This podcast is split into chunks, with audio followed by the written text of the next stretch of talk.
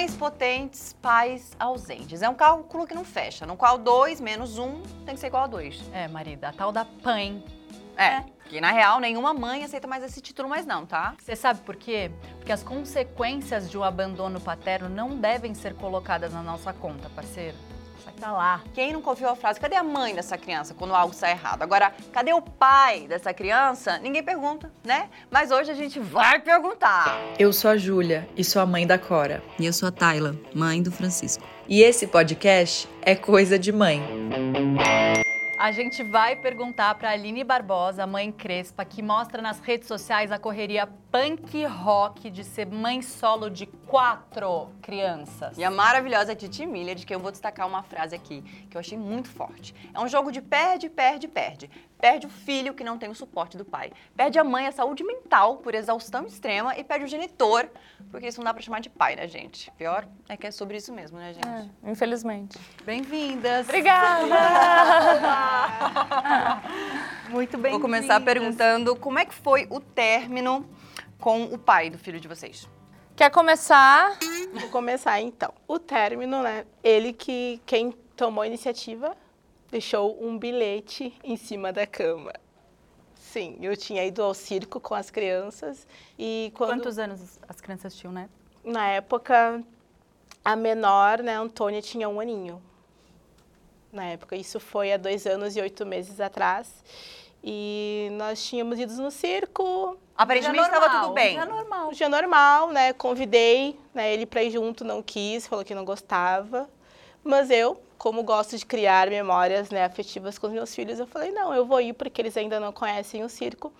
Nós fomos e quando eu voltei, tinha um bilhete em cima da cama, né? Onde ele dizia que ah, queria ser feliz.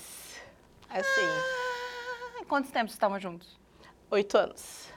Puta que me pariu, desculpa, gente. como eu, né, já tava. Sabe quando a gente já tá pensando assim, "Ah, tanto faz, já não tá fazendo Sei. diferença nenhuma mesmo na minha vida, eu. Então tá, então é isso, acabou. Né, nós terminamos. eh, depois de alguns meses, ele quis voltar, né? E eu falei que não, né? Não quis e, e segui a minha vida adiante com as crianças. Acho que essa situação que você falou, eu acho que é é o tal do mãe solo, porém casada, né? É um Exatamente. lugar mais triste ainda. A gente estava falando muito sobre isso, eu e Tayla, e você, Titi já falou muito, né, tem que lembrar que tem pessoas só ouvindo a gente, né? Eu tô apontando pra Titi aqui. A Titi já falou muito sobre isso é, é, nos stories dela que eu já vi e, e até muito a gente quer ouvir você aqui, que eu acho que a dor de você estar casada, aí até aproveito para te perguntar se você viu isso vindo, se sentiu isso chegando ou se foi uma surpresa, ou se antes disso você estava nesse lugar também de estar casada, do pai estar ausente dentro de casa, né? Não é que você está já separada, mas acho que antes desse divórcio, esse pai é muito comum se ausentar dentro da nossa casa, dormindo na nossa cama com o filho no quarto ao lado. Sim, é, eu fui percebendo aos poucos, né? E eu fui cobrando isso também dele ah, muitas vezes. E isso começou a incomodar. Né? Eu sempre saía como a louca, né? A chata, que ficava cobrando. E eu pedia né, ajuda e a resposta que eu tinha, ah, mas é que eu trabalhei o dia inteiro, eu tô cansado, preciso descansar Ah, todas nós duas né? Toda aquele papo de que o que a mãe faz em casa é a mesma coisa que nada. Que você ficou lendo um livro. o dia exatamente, né? exatamente. Até ele chegar. Exatamente. Claro que com isso começam as brigas, né? Ah, muitas brigas e o meu, a minha casa se tornou um lugar muito, digamos que assim, tóxico para as crianças. E depois que aconteceu a nossa separação, foi como se assim um peso saísse, porque a nossa vida virou outra coisa, as crianças ficaram totalmente diferentes. Claro, né, eu me sentindo mais cansada, sabendo que eu não teria aquela pessoa ali do lado para me ajudar, eu mesmo assim ainda prefiro a nossa vida de agora do que a vida de antes. Porque antes, se a gente fica, além da ausência né, da, daquele pai dentro da própria casa, tem a nossa expectativa de que ele renasça e se apresente Exato. em algum momento, né? Exato. Pra mim, acho é mais nocivo, porque você- uma vez que esse cara vai embora, ele foi embora. Então, essa expectativa dele aparecer Essa ali, essa eterna. frustração do tipo, ele tá aqui do lado ouvindo essa criança gargalhar. Será que ele não quer.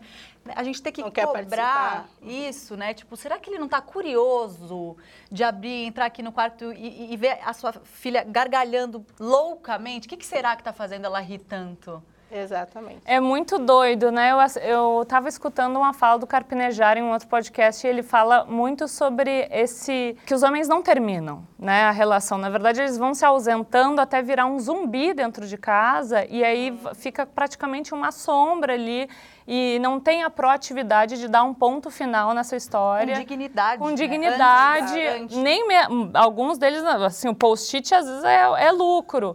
É, e é muito, é muito interessante essa fala da ajuda, ah, não teria ajuda, né? Porque a gente espera uma divisão, mas às vezes uma ajuda já já tá show, só que é, e tem o contrafluxo disso que é muitas vezes a sensação de que a pessoa não tá nem ajudando, tá? é uma corda te puxando para trás. Exato. E assim, a gente vai elaborando essas coisas na medida que, que elas vão acontecendo, né? Porque vocês perguntaram primeiro, ah, quando, com- como é que foi o término? São términos, né? É, em que eu, eu fiz uma caixinha de perguntas no meu, no meu Instagram, perguntando para as mulheres, né, em que momento você entendeu que você é uma mãe solo? Porque muitas mulheres entendem depois de 30 anos de casado que foi é, é, mãe solo a vida, solo a vida inteira. E eu recebi várias respostas, muito, algumas muito perturbadoras até, então eu sempre bato no ponto do busquem os seus direitos, tem muitos perfis de Instagram que são ah, didáticos, o que, que é o direito das mães. Tem inclusive um, um arroba o direito das mães, que é a Ana Lúcia Dias, que fala muito sobre esse capital investi- eh, invisível investido eh, na maternidade, no- né, que é um, é uma- um dinheiro, uma- um dinheiro assim, que movimentaria trilhões por ano que é desse que não é remunerado esse trabalho que não é remunerado que não é apenas esse trabalho físico de limpar cuidar trocar dar banho a carga mental o planejamento e isso lógico que tem em diferentes esferas dependendo da- do nosso nível de privilégio mas ele existe para todas as mães, porque é muito engraçado. Até faço a pergunta para vocês, assim, quantas vezes os pais da- dos filhos marcam vacina? Se marcar um- o, o- médico, né, deu uma viralizada, eu acho que a gente até tem uma preocupação com isso, principalmente a gente que é um pouco mais assim, né, a figura pública, os nossos maridos são também pessoas que são conhecidas ali, é, enfim, são os pais dos nossos filhos. Vamos tomar cuidado com o que a gente fala, mas não é só o pai do meu filho que não foi em uma consulta médica, né? Que isso, nossa, ai. Cara, isso é a ponta de um iceberg muito mais profundo, né? De exaustão mental, uma ginástica mental. Estou agora planejando, né, como é que vai ser o- os dias do Rock in Rio, que é uma maratona insana e que eu preciso ir porque eu sou a provedora do meu filho e organizando assim a rede de apoio paga não paga. Eu tenho família aqui em São Paulo mas ao mesmo tempo não é uma rede de apoio funcional porque eu fui mãe na pandemia. Então meu filho não conseguiu criar um vínculo com as minhas irmãs o tempo todo de máscara meio afastada né, no início da vida dele. Então agora uma criança de dois anos precisa de uma de um convívio mais consistente para eu deixar a noite inteira né? Porque senão é um caos absoluto. Então a rede de apoio, ela, às vezes, ela falha, né? Ela fica doente, enfim, né? Tenho as minhas maridas, que é, é a Érica, que é a babá do meu filho, e a Dani, que é a pedagoga. Se não fosse elas, eu não estaria nem aqui, literalmente. É, e, se- e aí eu tenho certeza que se a gente perguntar, se falar de no- Tayla, eu sei que é a cunhada dela e a babá do filho dela. Eu, a minha mãe tá na minha casa com a babá da Cora. Quem tá com seus filhos? Minha mãe. Então, assim, ninguém aqui é o pai que tá em casa com a É, criança pra gente exato. poder estar aqui trabalhando. O Exatamente. que eu vejo hoje na geração dos nossos maridos, geni- genitores dos nossos filhos, é uma é uma incongruência assim de quem, quem nós nos tornamos como mulheres depois de anos aí que a gente está se empoderando, estudando e não sei o quê. Quantos links os maridos de vocês abriram para ler sobre parto? Quantos livros eles leram sobre fisiologia do parto? Quantos cursos fizeram sobre introdução alimentar? Fora os que a gente obrigou, né? Não, não. Fora os que a gente o meu não, obrigou. acho que nenhum. Assim, eu obriguei, Foi só o... eu obriguei. Não, mas mesmo, ah, você leu esse texto? Você não... Cara, aconteceu agora um, um, um, um fato muito interessante que foi só tipo, pra. Assim, e, e agora eu largo meu microfone. Presente Dia dos Pais. É, vou uhum. dar de presente um. para suprir todos esses links e livros e textos e documentários não assistidos e lidos. O, a peça Mãe Fora da Caixa, com a minha Amelo, que é super divertido. Pô, presente num dia que eu, eu pensei que era, seria um dia livre dele lá, que tem, né, os dias que a gente faz toda uma ginástica dei, mandei por, uh, por WhatsApp, ó, tá aí, presente dia dos pais, te, te programei. No, na semana eu falei, olha só, você vai, porque se você não for, tem várias amigas que querem ir. Ele, vou com certeza. No dia seguinte do dia da peça, perguntei, gostou da peça? Ele, que peça? Pô, sabe, tipo, ainda deixou de, de duas mães incríveis que são e, minhas amigas assistir um negócio que é super importante e acolhedor para as mães. Aquilo que você estava falando, maravilhoso, de que não é só a gente esperar que o o cara ajude, né? É o cara que atrapalha. É. é em algum lugar, é em vez de ele estar tá ali pra né, te completar tudo mais. Não, às vezes é, tem um episódio seu que você falou nas redes da história que o, o, o pai de seus filhos voltou, o genitor dos seus filhos. Vou começar a falar genitor agora. A gente chama de Geni. Geni. Que é, que é fofo. O Geni. O Geni, o Geni. voltou é, na sua casa e quebrou o seu celular. Teve uma Sim. história, não teve?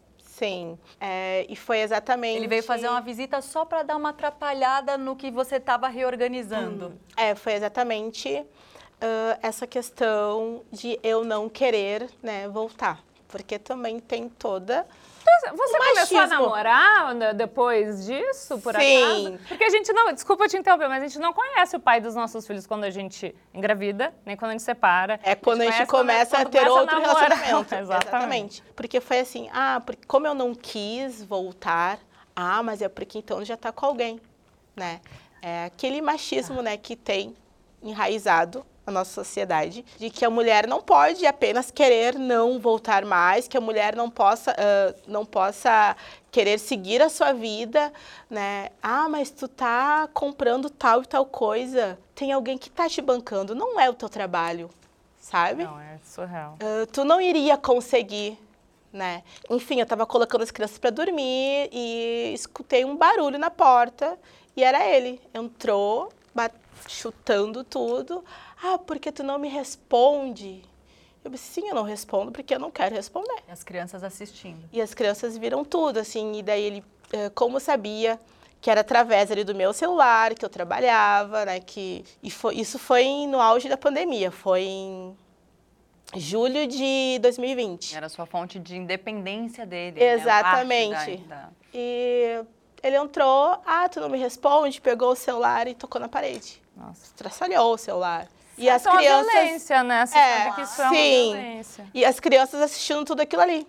E daí, quando eu fui lá, né, atrás dos meus direitos, né, que solicitei é, medida protetiva e tudo mais, ah, daí eu estava sendo a louca, né, eu que estava querendo prejudicar ele não precisava de tudo isso e toda aquela história. Quando você fala, você falou lá atrás que eu fiquei aqui, tanto repete agora esse lance da violência, meu coração dá um trrr, dá uma, uma, disparada, porque quando você falou que, poxa, ele foi embora e minha vida ficou muito melhor, meus filhos se tornaram outra pessoa, né? Sim. Eu sofri muito isso dentro da minha casa com meu pai. Meu pai, enfim, é, bebia, meu pai era muito violento, principalmente com a minha mãe.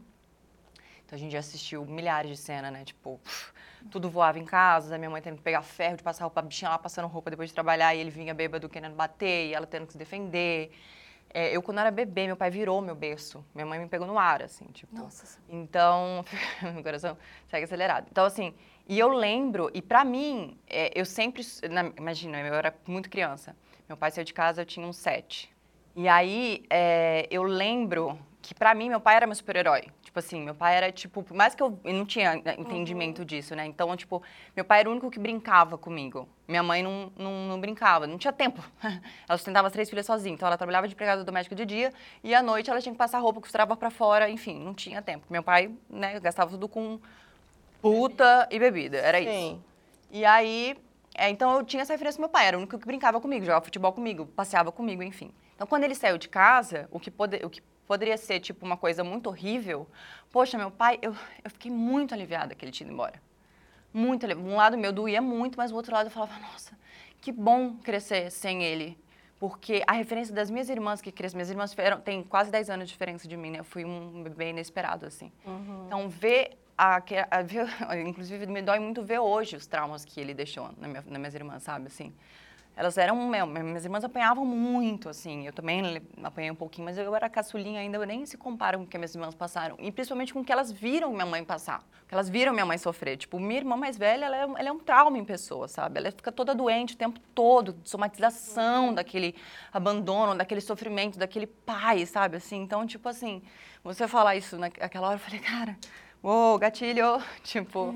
E aí, de fato, eu lembro de eu ter sete anos de idade, senti muita falta do meu pai em um lugar muito específico, assim, que era esse mesmo ali da brincadeira, do pouco, né, que existia ali da brincadeira. Mas o quanto foi, eu, assim que ele saiu de casa, eu, eu dei graças a Deus, sabe? Assim, era tipo, ai, graças a Deus, graças a Deus, isso é muito louco, assim, né? Você... Sim, e sabe que os meus filhos, eles amam o pai, né? E eu nunca falei mal do pai, nunca coloquei eles contra o pai. E quando a gente, e quando aconteceu, né, toda a separação, o meu filho, o meu filho tinha sete anos e falou assim: "Mãe, agora tu é feliz, né?" Deu sim, agora a mãe tá feliz. E assim a gente segue, sabe? A gente, é, os momentos que a gente tem, claro, que nem eu falo às vezes, né? Parece que, ah, que eu sou sempre a chata e o pai sempre fica com a parte legal, né? Porque eu tô ali todos os dias e o pai, quando lembra que tem filhos, sei lá, a cada três meses, cada quatro meses, só fica com a parte boa de ficar Leva umas... no parque. Era É, o meu pai. umas eu tinha horinhas, essa sensação do meu pai. Porque minha mãe e trabalhava que nem uma louca, realmente ela não tinha tempo para brincar comigo. Sim. E eu tinha a recordação do meu pai. Até hoje eu falo, cara, eu lembro as minhas melhores memórias ainda dessa infância, assim, tipo, de, de, de, de afeto, tipo, ainda com meu pai, porque eu não tenho da minha mãe. Só que realmente ela tava fazendo todo o resto. Todo o resto. Ai, Tayla, não quero te gatilhar mais ainda, mas olha só, é, tu pensa na tua mãe, e aí tu pensa essa mulher que foi vítima de tanta violência, e ela teve, é, ela decidiu, né, enfim, é, teve essa ruptura, e todo o tempo que vocês ficavam com o, o- o pai de vocês, tu imagina o coração dessa mãe, que sofreu tanta violência. Eu acho que assim, eu, eu converso com muitas mães divorciadas, separadas, mães solo, de, em diferentes situações. E hum, a maioria das mães, que a gente, a- muita gente acha que ah, mãe separada, passa final de semana, que o, o pai da criança tá com ela, passa o ru, livre de... São os momentos de maior estresse mental e de... Bom, eu vou contar assim, é, a gente fica com muito medo de expor os, no- os pais dos nossos filhos, porque muita gente fala, nossa, mas é o pai do teu filho. Aí, quando ele for maior e vai ter internet, ele vai olhar as matérias... Cara, todos os dias essas crianças são expostas a- a- ao que a mãe está passando. Meu filho tem dois anos hoje, ele não é, consegue é, verbalizar ou, sei lá, elaborar ainda muito bem, mas com certeza absorve muita coisa. E eu também sempre falo muito bem do pai dele. É um pai presente na vida dele, ele tem, os- a gente tem ali um, um regime de convivência, né, que é diferente de guarda, em que ele pega o, o nosso filho. Só que eu fico numa cegueira absoluta, porque eu não tenho contato com ninguém da rede de apoio dele. Você não faz E ideia que muitas vezes eu não, tenho, eu não tenho contato com Não sei ele. nem fazer essa conta. Assim, o colapso mental que uma mãe de um bebê que ainda não fala direito e agora está começando a dar pistas do que acontece nesse tempo é desesperador. E quando eu me separei do pai do meu filho lá atrás, por isso que a gente foi separando, né? Eu- logo no meu porpério, assim, ó, no meu terceiro, no terceiro mês foi quando eu decidi. Falei, olha, vamos, vamos dar um basta aqui. Beleza, a gente tá na pandemia. Pô, eu fui assim, a, a noiada máxima. A gente não tinha, não tinha muita, menor noção, na verdade, né, do que poderia acontecer a longo prazo. Até hoje a gente não sabe, né, de sequela de Covid e tudo mais. Fiquei muito fechada na bolha, que a bolha era eu, Vocês meu ex-marido, não, e a família dele. Que mudou para o lado da minha casa, para o prédio do lado. Eles vieram de Brasília para mudar lá E tá perto do neto. Tá perto do neto, só que, né, pensa nessa família que cuida do bebê e cuida do pai e a mãe absolutamente desamparada emocionalmente e, né, e muitas vezes até boicotada, assim, me- só depois eu fui elaborar muitas coisas, assim, Aquilo e que descobri falando, ainda. de que você só se dá conta depois. Depois, assim, Depois. várias viol- são níveis e níveis de violência, assim, então com três meses eu, beleza, eu decidi, aí essas a- a- foi, né, vamos, vamos esperar mais um pouco, tá, é, e também o fato dele ter uma dependência financeira minha era uma, um fator assim para ele não sair de casa. Ele é músico, tudo parou. Ele, apesar de ter uma família que tem, né, eh, tem Condições. condi- bastante condições, é, não quis sair de casa e foi, a gente fez terapia de casal para ir elaborando isso. E a primeira frase que eu falei na terapia de casal foi: estamos aqui porque eu quero me separar de uma forma digna em nome do nosso filho. E aí foram meses de terapia de casal.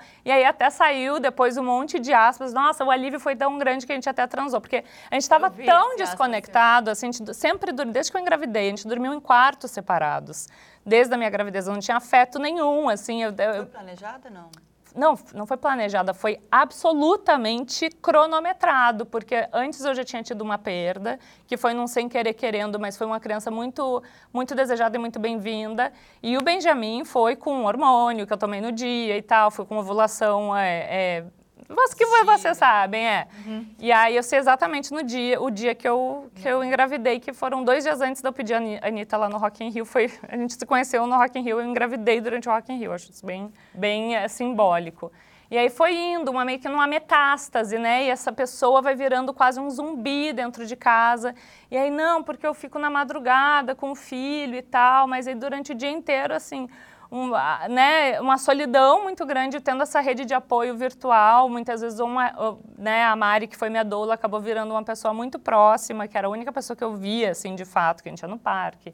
Eu ia na casa dela, ali que tem na, na- o pátio da Bisa, que a gente chama. A Mari, inclusive, tem, é a protagonista, praticamente, de um podcast muito bom, que é da A Mulher da Casa Abandonada. Ela é a que investiga lá e ela é o- a grande investigadora. É a Mari Muradas, minha doula, maravilhosa. E desabafando com, né, com pou- pouquíssimas pessoas, as minhas irmãs assim ainda meio distantes, não- sabe quando tu não quer também pesar? Tá todo mundo mal, Porque tá todo não mundo tá na pandemia. Entendendo, né? Porque você tá vivendo uma coisa que teoricamente é o, é é o momento para ser o mais feliz da sua vida, que é a chegada de um filho. Sim.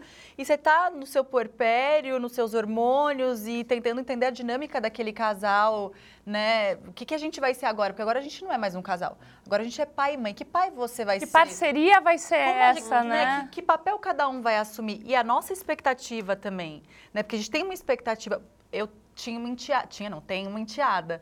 É, então eu assistia muito, por exemplo, o pai que ele é maravilhoso para minha enteada. Só que a minha enteada fica comigo exatamente a- o, o caso do pai dos seus filhos. Ela fica com a gente quatro dias uma semana, vai no máximo, e depois a gente fica, a gente fica com ela muito menos do que a gente gostaria. E ela volta porque ela mora em cidade diferente, né? A gente gostaria de estar muito mais perto que ela. Só que como a- quando ela vinha ficar com a gente era quatro dias, uma semana, até hoje é assim, a gente para a nossa vida. Pra, é- é- minha relação de amizade com ela é absurda, assim. Quantos anos ela tem? Quatro. A gente se deu bem, eu, eu conheci ela, tinha, tinha um. Então a gente convive há muito tempo, a gente sempre se entendeu. Na- Nasceu uma amizade desde sempre. Então, o meu tempo de qualidade, inclusive com o Guto, é muito maior, porque os dois param a vida para ter quatro dias, uma semana com aquela criança. Mas aquilo é uma fatiazinha. Sim. Os outros, um mês, dois meses, ele tá com a mãe na em Belo Horizonte. Então eu criei uma expectativa sobre o pai da minha filha, da Cora, em cima de um recorte.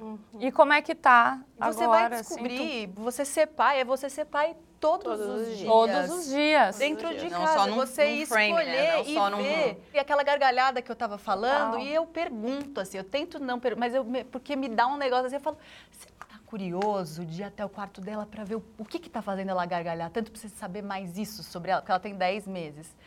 E eles, às vezes, não têm Posso essa uma coisa, ou, assim, que vocês vão entender. E provavelmente quem está escutando, a maioria é mãe, porque os homens não se interessam de uma forma geral por esse tipo de conteúdo. Isso é, uma, é um. é- a gente precisa mudar esse negócio. Tem paizinho, vírgula, que é um homem falando. Uhum. Para mulheres, mas eu, eu sempre mandava os vídeos do, do, do Thiago, O porque pelo menos é, um, vírgula tá no nosso é o rosto de um do- do- homem. Do, né? Instagram do Mil e Uma tem vídeo dele lá. É maravilhoso. O meu filho ele fez a adaptação escolar agora, nesse último mês. O meu ex-marido estava trabalhando em Brasília. Durante 10 dias, ele não perguntou nenhuma vez como estava sendo. Como é, como é que foi? Que, ele gostou dos amiguinhos? Ele gostou da escola? Que roupa ele foi? Sabe que tu não sabia que roupa o teu filho foi no primeiro dia de aula dele, assim. Aí logo depois ele teve uma né, virose, enfim, início da escola picando de febre. Eu, falei, eu mandei mensagem, falei, olha, fica ligado, porque já estava em, em, São Paulo. Fica ligado no celular, porque talvez hoje tenha emergência. deixando no modo avião. O telefone, com a criança com 39 de Mas febre. Como é que consegue do- dormir, do- do- gente? Pelo amor de trabalho Deus. Nossa, esse do modo avião me mata. Eu obriguei, eu obriguei o Renato, é, era- era uma coisa automática do celular dele, a partir das nove, não lembro agora o horário, mas a partir das nove ou oito, sei lá, o celular dele entrava automático na lua- luazinha, que não toca. E eu tentando falar, tentando falar, tentando falar, não. Aí uma hora ele via, porque entra, né, acho que a ligação, Sim. só não toca, sei lá como que é, porque eu não sei, não tem a lua, uma mãe não tem Não luazinha. tem, tá Tem. sempre aqui, ó. Só telefone o pai que bolso. pode ter luazinha, a mãe não rola. E aí eu falei, meu irmão, pelo amor de Deus, tira essa luazinha do caralho daí, pelo amor de Deus, preciso falar com, preciso falar com você, preciso falar com você. Tipo, Ah, mas não é urgente. Todos os assuntos. Por são acaso, urgentes. a urgência, avi- tem aviso prévio, a urgência, É. né? Uma urgência acontece, você fica sabendo antes. Não, ainda mais nós que só, né, a gente trabalha pra cacete, assim, eu tava trabalhando dois dias antes de parir, na semana da, que eu saí da maternidade, tava trabalhando de novo, então, assim, é uma ginástica mental que a gente faz, como se a gente estivesse, assim, única e exclusivamente com o pé pra cima, assim, sabe aquela imagem bem medieval, assim, ó, bem sacra do- da criança mamando, e a gente assim, ó, dá. Com- eh, amamentar por si só já correu uma maratona, né, Você, sen, você sentiu a mesma coisa de depois que ele saiu de casa, a Um vida alívio. ficou. Foi um Então, alívio? o- as- a, grande aspas que virou, né, super sensacionalizada, que foi o alívio foi tão grande que a gente até transou, eu não conseguia olhar, assim, pra... A gente tava assim, "Ah", e eu tava gravando a, a, a primeira temporada do Anota Aí, depois que eu virei mãe, foi durante a pandemia, num super pico, assim, de 4 mil mortos, gravei com máscara só na natureza e tal, e enquanto isso ele tava procurando apartamento, porque foi ali que, né, eu tive o... Porque, nossa, eu fiquei, assim, tentando fazer essa pessoa sair de casa durante muito, muitos meses. E aí, quando ele falou, aluguei apartamento, eu falei, Vem aqui. sério que você alugou, você vai Você- embora da minha casa, que era já a minha casa. Tipo, você está aqui fazendo hora extra, querido, porque estava me atrapalhando. Que era, tipo, juro, de verdade, era... A gente, se eu for pensar assim, por que que eu terminei? Entre, ou, né, entre tudo. Mas é, foi por causa da temperatura do banho do filho. Que chegava lá, nossa, até vai dar banho nessa criança escaldando. É, assim, é como se meu, filho estivesse em risco de morte iminente ao- o tempo todo por estar sob os meus cuidados, que era o que acontecia Ah, o tempo você todo. isso? Sim, então, tipo, nossa, vai lá colocar meia. Não, isso era ele com... com é, ele, a família dele, todo mundo, né? Ai, Deus que me livre. É, mas é que a família dele não falava diretamente comigo, então ficava assim. "Rá, rá, rá", E e ele ele vinha vinha assim. pombo correio. Não, é- não era nem de pombo correio, era tipo assim, era um. Danda, sabe? Parecia assim que era o tempo te todo. observando, atento, porque a qualquer Atento. momento você poderia. Tudo, não, desde assim, da limpeza da casa, eu, eu fui, é, a minha autoestima como mãe foi se minando de uma forma que eu fui me, me sentindo uma pessoa relapsa, porca, nojenta, que não sabe cuidar do filho, que não sei o que faz tudo errado, e, aí a gente- e sem referência, porque também ele muito fechado, né, os dois anos do meu filho, né, é, um ano e meio do meu filho, a gente ficou muito fechados mesmo, agora que ele tá indo pra escolinha, então... Ele pou- pouquíssimo convívio com o primo dele, que é também né, uma, uma criança ali um pouco mais velha, que não, tem aquela, não tinha tanta troca. E era só a família paterna mesmo. E isso foi o que, nossa, foi ladeira abaixo mesmo. Maravilhoso você falar isso, porque do mesmo jeito que a rede de apoio e a informação é muito importante, e por isso que eu e a Tayla tivemos a vontade, o desejo, o sonho mesmo de, de abrir a roda e conversar com muitas mães e botar a nossa voz no mundo, a gente tem que falar, né? A Marielle veio aqui e falou, como as mulheres não estão na rua com cartazes? É. E aí ela estava falando sobre a nossa exaustão do, do sono picado, mas assim, qualquer um dos nossos temas aqui, como a gente nunca foi pra rua com cartazes, porque do mesmo jeito que essa rede de apoio e essa troca, a gente falar sobre isso, eu acho que consegue deixar menos difícil a, é, né, a rede de apoio qualificada, tem a rede de apoio que, É de Diagouro. que é rede de agouro. Exatamente. Que deixa o Atrapalha processo muito. muito mais difícil. Eu lembro de ouvir uma grande amiga minha, é, logo que o bebezinho dela nasceu, tinha cinco dias e ela contratou a ajuda de uma enfermeira na casa dela, me, fala, me ligar aos prantos e falar: Eu não sei fazer o meu filho arrotar. Eu não sei, não dá, eu não consigo, eu não sou capaz de fazer o meu filho arrotar. Só, ela deu o nome da enfermeira que consegue. Acho que eu não vou dar conta. E ela estava num desespero, no ápice daquela vulnerabilidade, Culpa. daquele buraco, que aquela pessoa que estava ali para deixar ela segura, né? E se sentir firme. E uma outra amiga, que daí cabe até mais na nossa conversa hoje, que o marido, enquanto ela amamentava, o filhinho, dias ficava do lado. Será que tá saindo esse leite? Será que tá saindo? Hum, não sei, será que não tá chorando? Acho que tá, tá saindo esse leite. Mas já? Será que já? Será que arrotou? Aí eu falei, mas se ele ficar parado do seu lado, tipo. E, e, ele ficava, e ela ia acreditando. E, e, quanto mais a gente acredita nessas coisas, nosso leite vai secando. Sim, então, é um assim, se, ela, se ela não tinha, ela tinha risco daquele cara tá secando o leite dela. Então é muito louco e muito absurdo isso, né? E ao mesmo tempo tu tá nutrida desse amor, assim, é, é que eu acho que o amor que a gente sente pelos nossos filhos é tão, assim, que a gente realmente não percebe. E eu tenho certeza que muita coisa até hoje eu ainda não elaborei. Desses primeiros meses barra É. primeiro ano do Benjamin. Então, assim, e, e quando eu vou trocando contra as mães, eu penso, cara, a gente precisa não só sair é, é, com cartaz, mas a gente precisa fazer com que isso não seja um tabu e que não seja. O, o problema não seja da mãe, é que a mãe não seja revitimizada, sabe? Porque. Nossa, você está expondo o pai do seu filho. Não, meus amores, vocês têm que segurar na mão dessa mãe e falar, cara, que foda que eu não pude estar mais do teu lado, sabe, nesse momento. E, e que foda que, teu- que o teu filho estava sendo exposto a isso, não você está expondo o pai do seu filho. Com certeza. Mudando um pouco de assunto, mas só, quer dizer, é o mesmo assunto, mas tem uma, tem uma, uma coisa assim que eu, que eu falei com a Jo, queria muito dividir isso. É, a minha referência paterna, ou a falta dela, né? Porque ele simplesmente abandonou, foi embora. Você até falou, é, imagina vocês quando iam visitar o, o pai de vocês, como essa mãe ficava. Na verdade, meu pai não aceitou mais ver as minhas irmãs porque ele- elas eram mais velhas e já eram mulheres, né? Já sabiam o que tinha acontecido. E a mulher dele, porque ele abandonou, abandonou a gente, obviamente, para ir contra uma família. E, ele, e a mulher não aceitava que ele visse minhas irmãs mais velhas. Então, tipo, não, não via mais minhas irmãs. E eu ainda era pequena, cheguei em duas férias para casa dele e foi só isso, assim. Não, a gente não teve mais esse contato, assim. E esse abandono dele é, fez minha primeira referência masculina, né? Tipo assim, é, é minha, ma- minha maior referência masculina, né? Meu pai, assim. E também tinha um avô, enfim, do lado paterno. Você vê como isso também vai passando, né? De geração em geração Sim. também. Enfim, tinha coisas ali. Enfim, e aí isso é, fez com que eu criasse um ódio por homens, generalizado, a minha vida inteira. E quando eu descobri que eu tinha- ia ter um filho menino, eu fiquei muito triste. Ai. Te entendo, só fiquei cinco meses em Fiquei luto. arrasada, eu fiquei arrasada, arrasada, arrasada, arrasada. Eu falei, não, como é que eu vou ter um homem? Eu entrei numa, como é que eu vou ter um homem? Eu Fiquei tudo... oh, calma, gente, depois tem as sessões, tá? Mas enfim, que, ti- que eu, pela minha experiência, pela minha falta, pelo meu abandono, por enfim, por N coisas, homens que eu encontrei no meu caminho que também não foram legais. Milhões de referências que não foram legais, então eu pensava, como é que eu vou... Eu não quero um homem, eu não quero um homem. Eu, eu quero uma menina, entendeu? Eu quero uma mulher, eu não quero um, homem- um ser fraco, um ser covarde, um ser babá, ah, que eu tinha toda essa imagem na minha cabeça e eu fiquei muito arrasada. Até que eu entendi a importância de eu ter um menino. Total. Nossa, Tayla, tu Levou um- poderia ter saído tudo isso da minha boca, de verdade. Que é a importância de, de eu ter um menino e fazer dele um outro homem. Colocar novos homens na sociedade. Exato. Um- a import- de- Depois eu entendi tudo, com muita terapia, muita análise, claro, não foi sozinha.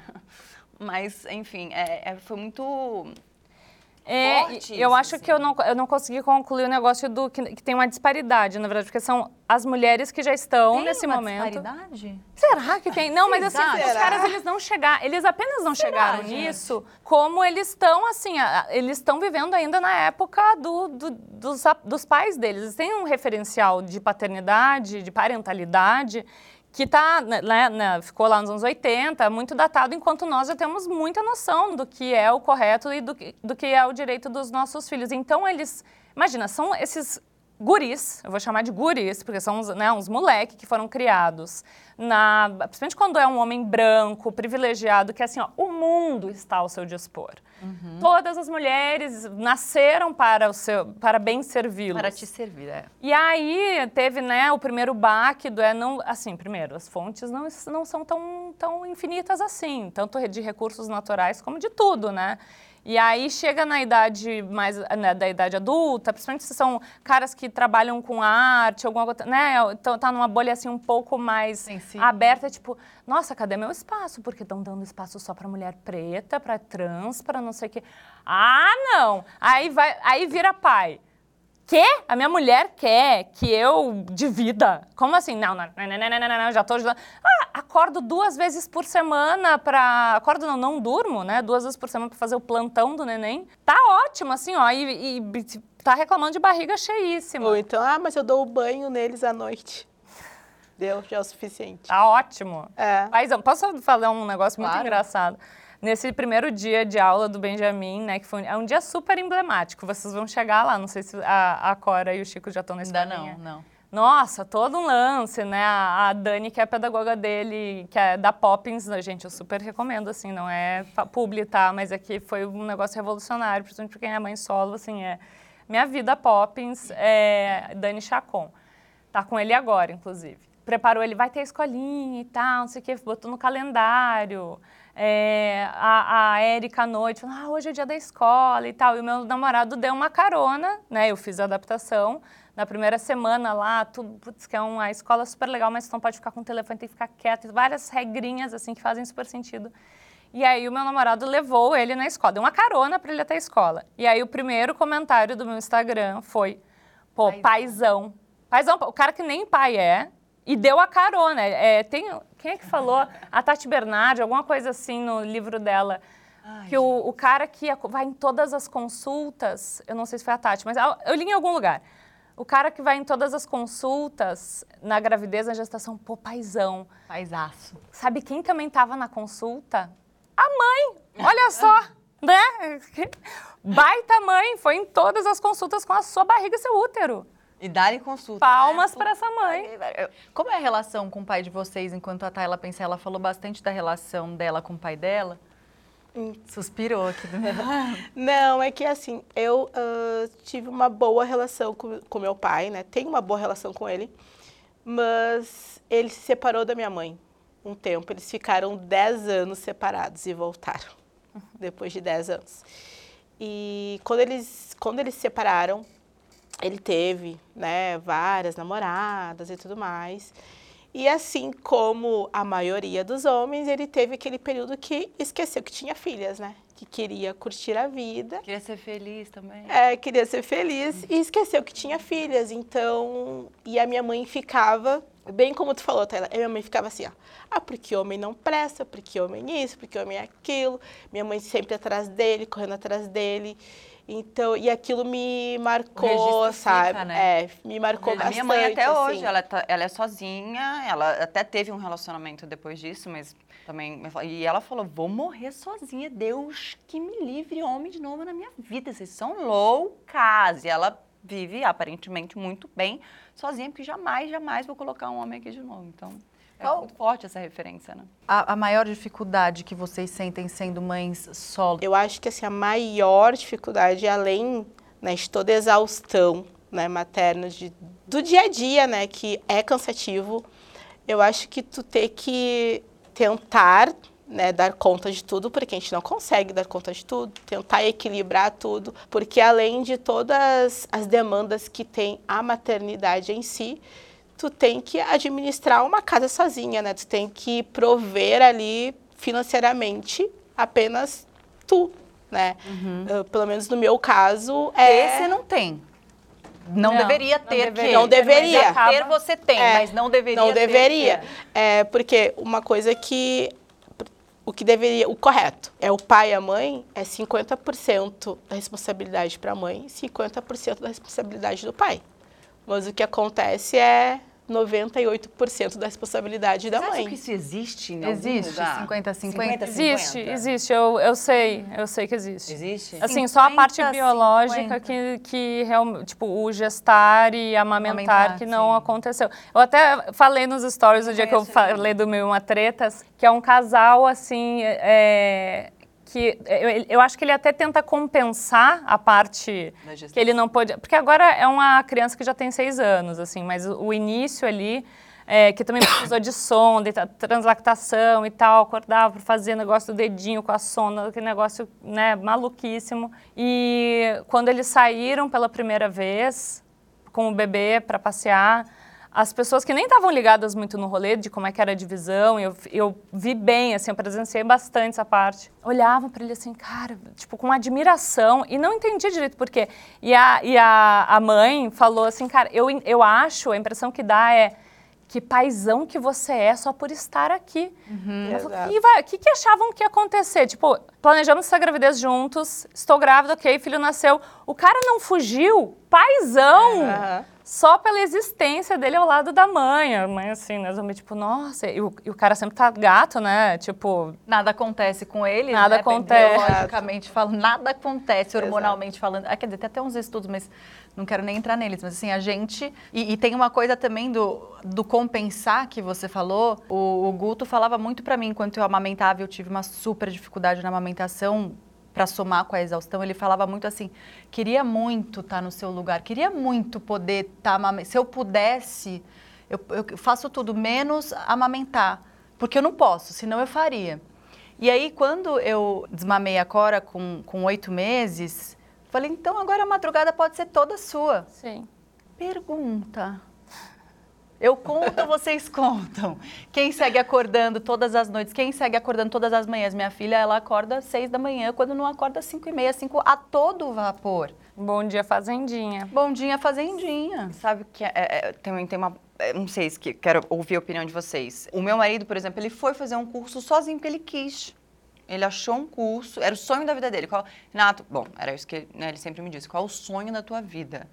Ser pai, ter uma família. Tipo, era o sonho maior da vida dele. Então você já cria uma expectativa onde, né? Tipo, uou, né? E foi planejado, programado. E eles, meu, Ele, mergulharam. inclusive, te pediu um filho no primeiro date de vocês. Não, primeiro não, mas sei lá, terceiro. Terceiro. Ele não me pediu em namoro, ele pediu, me pediu um filho. Então, minha expectativa realmente era, né, muito alta. E, de fato, ele foi assim, é, é, tá? Mas, enfim, foi um parceiro na, na minha gestação, porque eu tive uma depressão na, na gestação, eu não conseguia olhar pra cara dele, eu descontava absolutamente tudo nele, eu só chorava. Foi bem difícil e ele foi incrível, ele sabe, deu todo o crédito do mundo, assim, não enredou o pé do meu lado, não, às vezes ele saía, voltava, meu, o que que você quer, um leite? Enfim, assim, foi muito meu parceiro, muito, muito, muito, foi fundamental nesse processo. Ele foi fazer curso de paternidade porque ele viu e achou que era legal, ele foi fazer. Ele foi fazer curso de trocar fralda, de não sei o que, não, não, ele fez por conta própria, não mandei nada, não fiz nada. É, e a gente optou por não, no começo não- a gente não queria babar. A gente queria, eu falei, eu parei minha vida, vou fazer isso aqui agora, não preciso de ajuda, vou ter você aqui no começo, então não quero. E ele fez absolutamente tudo. Eu só dava o peito. Só dava não, né? Eu dava o peito, porque é muita coisa, viu, meu Brasil? De, né, de, no caso, meu neném mamava de hora em hora mesmo. Menino, guloso, enfim. E ele colocava pra rotar, ele dava banho, ele limpava o umbigo, ele trocava a fralda, ele colocava pra dormir, ele fazia absolutamente tudo. Até que a gente chegou um dia, sei lá, 15 dias depois, os dois mortos, um chorava escondido de um lado, outro chorava escondido do outro, de exaustão, e a gente falou, cara, a gente precisa de ajuda. A gente pode ter ajuda, a gente não tem família no Rio, tem minha cunhada, que ajuda muito, mas não tem mãe, enfim. E que trabalha, né, minha cunhada, então eu falei, vamos, vamos pegar uma, uma, uma ajudante. A gente começou a ajuda. Quando começou a ajuda, ele fez um não precisa mais tanto de mim. Óbvio, também teve os trabalhos e tal, mas mesmo quando não estava em casa, tá tudo bem, né? Tá, tá, tá tudo bem. Você tem agora uma ajudante e aí deu essa. E aí entrou numa coisa de eu começar a cobrar, né? Tipo, peraí, você, não, você, você passou o dia sem ver teu filho, ou não sei o quê. E o, Enfim, aquilo realmente dissipou. E aí, na minha análise, ela falou uma coisa pra mim que, eu, é- que, eu- que isso me questionou. Já falei pra, pra Marida já algumas vezes, e me- eu fico nessa questão, assim, que ela falou, não é pra cobrar. Não é pra cobrar. Se o pai não tem pra dar, né, que eu tô cobrando é o amor, até o, o que eu mais cobro, na verdade, não é a divisão do Um banho, tempo de não é... qualidade, É né? tipo, Um tempo pô, é o... Meu, mas não, é isso, não tem curiosidade de ver a tempo de- risada do teu filho, não é tanto na ajuda em si da fralda, não, não, não, porque eu tenho essa ajuda. Pra mim, tá tudo bem, não que esteja, não que seja normal, mas enfim, mas o que mais me, me incomoda é o, cara, e, e o programa com o seu filho? Você só tá tendo domingo? Por que, que domingo a gente tá fazendo um programa com o teu filho? Tipo, a gente, você vai fazer um churrasco? Enfim, é, é- é isso que me incomoda muito, porque era o sonho da vida. Sim. Entendeu? Quando a minha analista fala não cobra, porque não se cobra, eh, não cobra isso, você não cobra sentimento do pai. Se não tem, se não tá curioso. E outro dado que ela, que ela fala é tipo, é normal, tem um número que eu vou chutar da minha cabeça, não é esse, mas é tipo gigantesco, que 80% dos pais só se envolvem nessa essa emoção paterna, um só vem, vínculo, criam né? esse vínculo que você está esperando quando a criança começa a andar, falar, interagir, né? Brincar. E aí eu, e eu queria ouvir a opinião de vocês sobre isso. Vocês acham que cobra?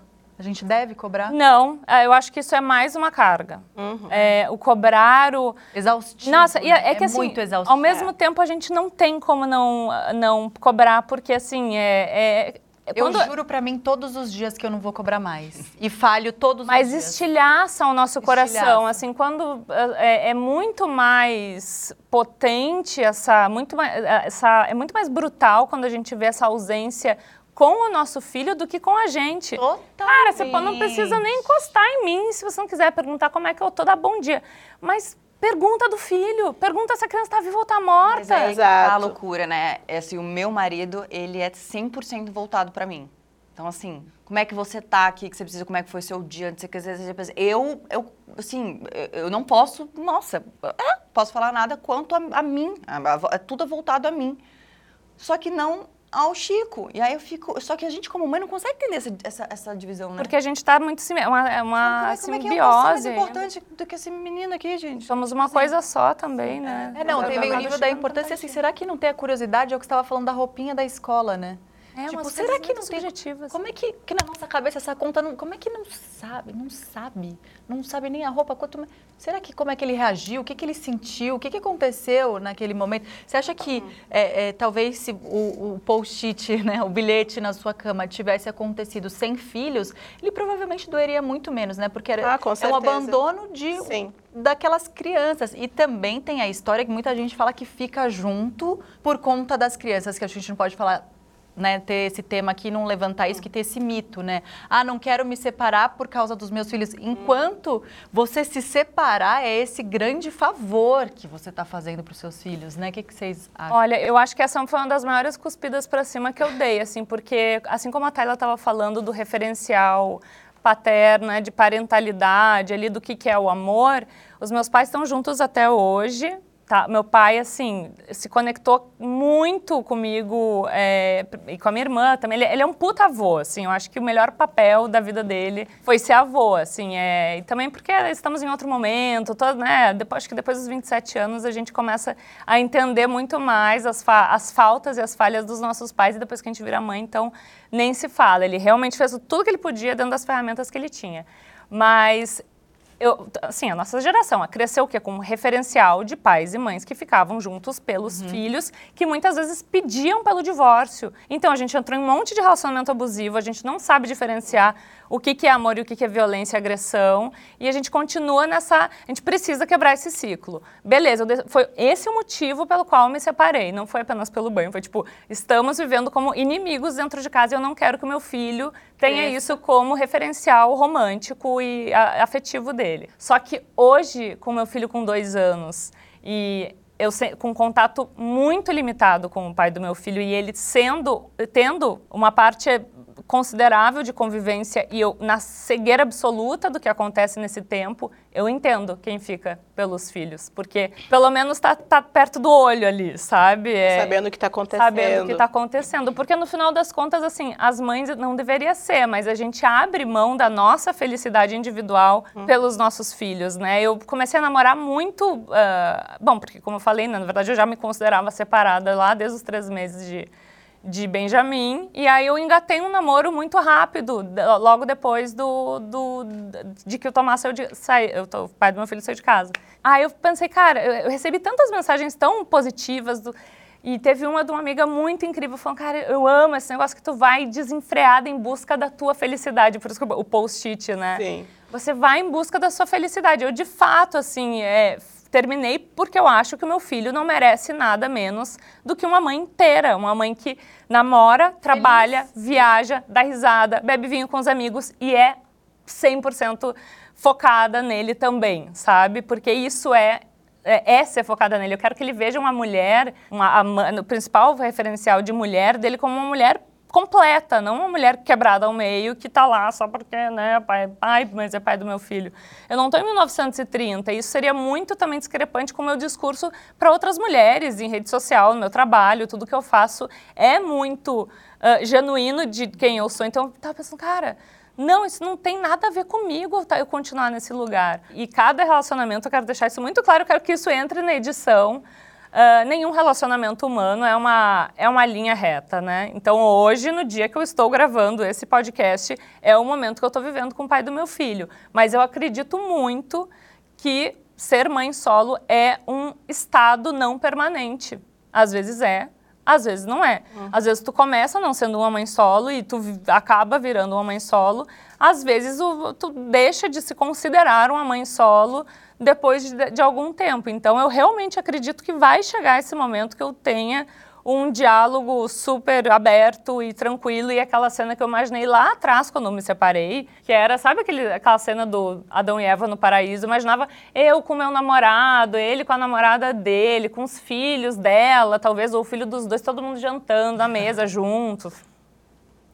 Eu conto, vocês contam, né? Então, por enquanto não. Ai. Não está é, acontecendo. E sabe que eu, depois que houve assim a minha separação, né, é, eu consigo distinguir bem a Aline antes e a Aline hoje e a mãe que eu era antes e a mãe que eu sou hoje, né? Eu consigo diferenciar e eu, na verdade, eu aprendi, né, que tu ter um filho não é tu só, ah, vou dar comida, levar para a escola e deu. Não, ter filho não é só isso tu tá criando uma pessoa né, para o mundo. Então, eu hoje sou muito mais conectada com os meus filhos, né? E, claro, essa conexão ela aconteceu dia após dia e foi assim, digamos que não, não que tenha sido assim na a força, né? Mas que foi necessário, né? Porque antes eu era como, assim como o pai que estava ali só mais um figurante dentro de casa, eu era também, eu me sentia muitas vezes aquela mãe que só estava fazendo o que tinha que fazer para acabar o dia logo, para dormir logo, sabe? Que ai, eu quero que passe de uma vez, que passe, que cresçam. E hoje eu não quero que eles cresçam rápido, eu quero aproveitar o máximo que eu posso da infância deles e faço tudo que eu posso para te aproveitar tudo que dá. E quando acontece algo que atinge os nossos filhos, claro, né? Mexe, parece que é uma faca que estão enfiando no meu coração, né? Uhum. Quando é algo com eles. E aconteceu um fato que foi a festa junina na escola. Eu tinha um trabalho para fazer no dia da festa. E não tinha como mudar, não tinha como. Eu precisava fazer aquele trabalho. E daí eu recorri ao pai, né? Ah, por favor, tu pode? Por favor. Por favor. Por favor, né? é, pode, tá tudo errado. Pode levar eles na, na festa, eles querem muito ir nessa festa junina. Eu falei assim umas duas semanas de antecedência. Chegou no dia da festa, ai, eu me esqueci. Ai, agora não dá mais tempo, né? Daí eu, poxa, daí tu vai ver ele, teu filho, né, triste, que queria, que tava com aquela expectativa em cima daquilo. Como você resolveu? Porque eles, eles são maiores, eles entendem mais. Né? Como você resolveu? No fim, a minha tia. É sempre a gente resolve. A minha. Eu, sabia, eu, eu sabia que você ia ter Fui pra casa da minha mãe, daí falei, mãe, agora o que que eu faço? Daí minha mãe, tá, peraí, vamos ligar pra Márcia, que é minha tia. Daí a minha mãe ligou pra minha tia, a minha tia foi lá e levou os dois. Como no dia que eu comecei a gravar junina. aqui, eu automaticamente liguei para minha mãe. e Ela, minha mãe também tinha trabalho para fazer.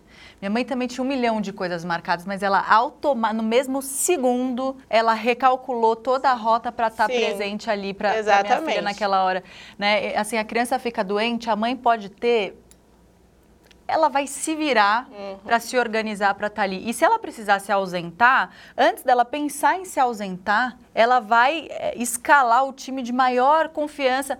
E o pai, ele faz a mochilinha dele. Um grande Beijo. em modo avião. É, Dorme com exatamente. espuminha no ouvido. Aham. Como é o nome do negócio? Luazinha, Luazinha. Exatamente. Você Que loucura. acha que teve. a- a- Vocês. Agora, né, que você tem a sua independência financeira, isso mudou muito pra você? Tipo, antes, quando você tava, né, com o seu. Com, com o gene das crianças. Geni. O geni, Geni. das crianças. Você se sentia, às vezes, presa nessa relação por dependência financeira, por causa das Sim. crianças? Isso te Sim. manteve nessa relação por essa independência? Mais tempo. O que Sim. mudou, fora o que a gente já falou aqui, hoje que você tem essa independência, assim, em relação a, a esperar do pai qualquer coisa, assim? Sim, eu tentei, né? Como a Titi falou, foram vários términos, né? Daí eu tentei me separar várias vezes. E eu nunca me esqueço, assim, é, que teve uma separação nossa que eu saí de casa, né? Fui para casa da minha mãe, fiquei um tempo lá e a, naquele momento estava decidida, eu vou me separar, eu não quero mais, né? Eu não quero mais essa vida. Eu quero ter a minha vida diante de volta. E daí minha mãe falou assim: ah, mas você tem que pensar bem, porque as crianças são pequenas, eles precisam ter um pai perto, ainda mais que tem os dois meninos, menino precisa ter o pai. Ai. E daí, como é que tu vai fazer? Porque daí tu não trabalha ainda, que não sei o que. Eu, daí, sabe quando vai perdendo aquela coragem? Parece que. Claro. Poxa, eu vou ter que realmente voltar atrás, Nossa. né? Daí vo voltei atrás e tudo mais. Só que daí, é, acho que gente, uh, como vai acabando aos poucos, assim, tu, aos pouquinhos tu vai percebendo aquela dependência emocional, porque também tem né, dependência emocional, que eu, eu era muito dependente emocional, foi acabando, né, foi acabando, foi acabando, e quando houve a separação, eu não, é, eu não tinha minha dependência financeira ainda. Que nem eu falo, eu Normalmente eu acho que a dependência financeira é o primeiro, é, é o, que, o, que, ajuda a soltar o não. O que, que foi Sim. soltando o seu não para você ir ficando mais independente emocionalmente? Foi quando eu percebi é ótimo, que... né? Se, mulheres que estão se sentindo dependentes é, Primeiro eu percebi que eu já fazia tudo, tudo sozinha. Né? Eu já fazia tudo sozinha. É, de... E mesmo ele estando ali, eu já era sozinha. Você já era mãe solo com ele em casa? Sim, eu, qualquer lugar que eu ia por, com as crianças, eu era eu sozinha, ele nem sabia quem era professora, que série que tava, não sabia de nada, sabe? Eu sempre estava sozinha, sempre era tudo eu que resolvia. Então, quando houve a separação e eu ainda não tinha minha dependência financeira, eu, eu parei assim, né? Pensei, não, eu vou dar um jeito nisso, eu vou, vou pensar em alguma coisa, alguma coisa eu vou ter que fazer. E, e logo em seguida, um pouco antes uh, de acontecer a separação, eu já vendia doces. E para mim aquilo assim era, ai, sabe quando tu faz aquilo só pensando é, é pro meu melhor, é pro meu melhor, é pro meu melhor, que eu ficava assim, o único horário que eu podia fazer os doces né, das encomendas era à noite. Daí eu esperava as crianças dormir, eu fazia os doces, só que em meio a esse tempo que eu estava fazendo os doces, a minha pequena Antônia acordava querendo mamar. Daí eu dava uma para ela e voltava para fazer os doces, sabe? E tudo sozinho, enquanto isso a pessoa dormindo. Claro. Tendo, né? Hum. O seu sono. E daí, quando eu terminava de fazer, finalmente, que eu limpava tudo, hora de descansar, já era hora que as crianças já estavam acordando, que já estava começando o dia. Então aquilo, sabe? E, e, aquilo parecia que me dava uma força, assim, que não, eu vou continuar, eu vou fazer e eu vou conseguir. E tanto que foi indo, foi indo, foi indo. E, a, e nessa época eu ainda não, não monetizava né, meu trabalho nas redes sociais. Então. Uh, daí aconteceu a separação, continuei fazendo isso e alguns meses assim foi quando eu comecei né, a fazer alguns trabalhos e tudo mais, e foi indo, foi indo, foi indo. Não e precisou mais e fazer doces. não precisei doces. mais fazer doces, exatamente. É, é sério, é muito importante que as mulheres saibam que isso pode ser colocado no custo da pensão. Esse teu trabalho, que eu falei lá do trabalho invisível, que muitas vezes o parceiro até mais atento não, não entende, não compreende essa ginástica mental e que é, que é interminável, 24 horas por dia. Só né, o nosso estado de alerta ali no puerpério, que já é um tempo é muito subjetivo, ou essa, essa situação de mãe uhum. solo, que também é muito subjetiva, isso tudo pode ser colocado no, no cálculo da pensão. Então, é muito doido pensar assim, ai, vou me separar, eu sou dependente financeiramente do meu marido, como é que vão ficar os meus filhos? Cara, em teoria do mesmo jeito, ou né, melhor, porque não vão presenciar cenas de abuso psicológico, Sim. né, de violências, enfim. Então, é, é, hoje o, o, judiciário ainda é muito machista e muito lento, hum, né? É. Mas Sim, é muito demais. importante, assim, ó, procurar. Lógico, é um puta privilégio também poder pagar uma boa advogada ou um advogado que tenha perspectiva de gênero para que isso entre na, no, no divórcio, nos termos uhum. do divórcio, porque esse trabalho, ele é um trabalho não remunerado é, e deveria ser. Então, já que não foi durante a, o período do casamento e não existe a pensão retroativa do tempo que você ficou casada, mas não gostaria de estar, no momento que, a, que o papel é assinado ali do divórcio e a pensão começa a ser é, é executada, ele já te, deveria ser cobrado esse, esse valor do cuidado da mulher que é milenar e é o trabalho mais difícil do Mais mundo porque a difícil gente está criando Exatamente, indivíduos funcionais para o futuro. Então, a, a nossa, o jeito que a gente cria os nossos filhos, a gente está pensando na sociedade. É um trabalho da sociedade inteira cuidar dessas crianças que recaem apenas sobre os, os ombros das, Das mães. mães. E quando a gente fala sobre isso, é esse universo, as mães. É simplesmente quem pariu o fucking planeta todo, galera. Todo mundo que saiu de alguém. E, enfim, só para encerrar mesmo, assim, esse, esse tipo de relação, né, às vezes é muito subjetivo o quanto a- os pais dos nossos filhos prejudicam o nosso maternar e é, é- não tem como falar sobre maternidade sem falar dos pais dos nossos filhos, porque isso é, é tá interligado. A mãe que a gente é tem tudo a ver com o pai dos nossos filhos, ah, Tudo como eles são para os nossos filhos. E não tem como chamar de um, um bom pai, por mais que ele jogue teu filho para cima, que ele faça teu filho rir, que teu filho vá correndo abraçar ele, se esse pai faz mal para a mãe. Porque o maior pilar emocional do, do filho é a mãe, sabe? Então, a não ser que, enfim, tem, lógico, tem as exceções. Mas se esse cara é um cara que paga pensão, pega os filhos no dia que tá, tá ali estipulado pelo, pela, pelo termo, enfim, da convivência, mas é um cara que, que continua, né, o que fez a mãe mal e continua, né, perpetuando essa, esse, essa ausência ou essa falta, essa lacuna, ou às vezes uma violência, ele não pode ser chamado de um bom pai ou de um paizão, ah, eles têm os seus problemas, não sei o quê, briga de marido e mulher. Mas é um paizão. Mas é um paizão, porque a criança. E muitas vezes é um filho que gosta dos pais, né? Da- Sim. é, Acontece isso. Acho que a gente está falando é, daqui hoje de uma epidemia silenciosa, né? Total. Por isso que eu acho que a gente tem que usar a nossa voz para fazer barulho.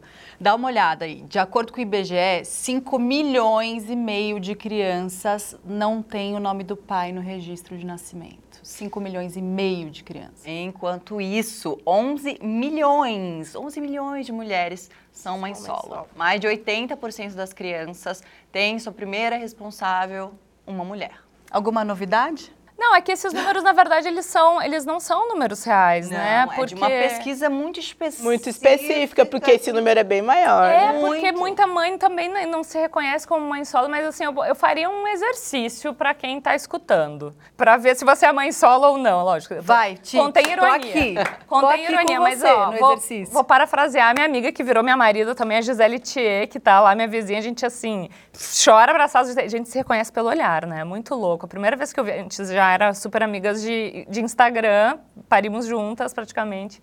Primeira vez que a gente se viu, assim, foi tipo, sabe, ficar abraçadas, chorando um tempo, assim.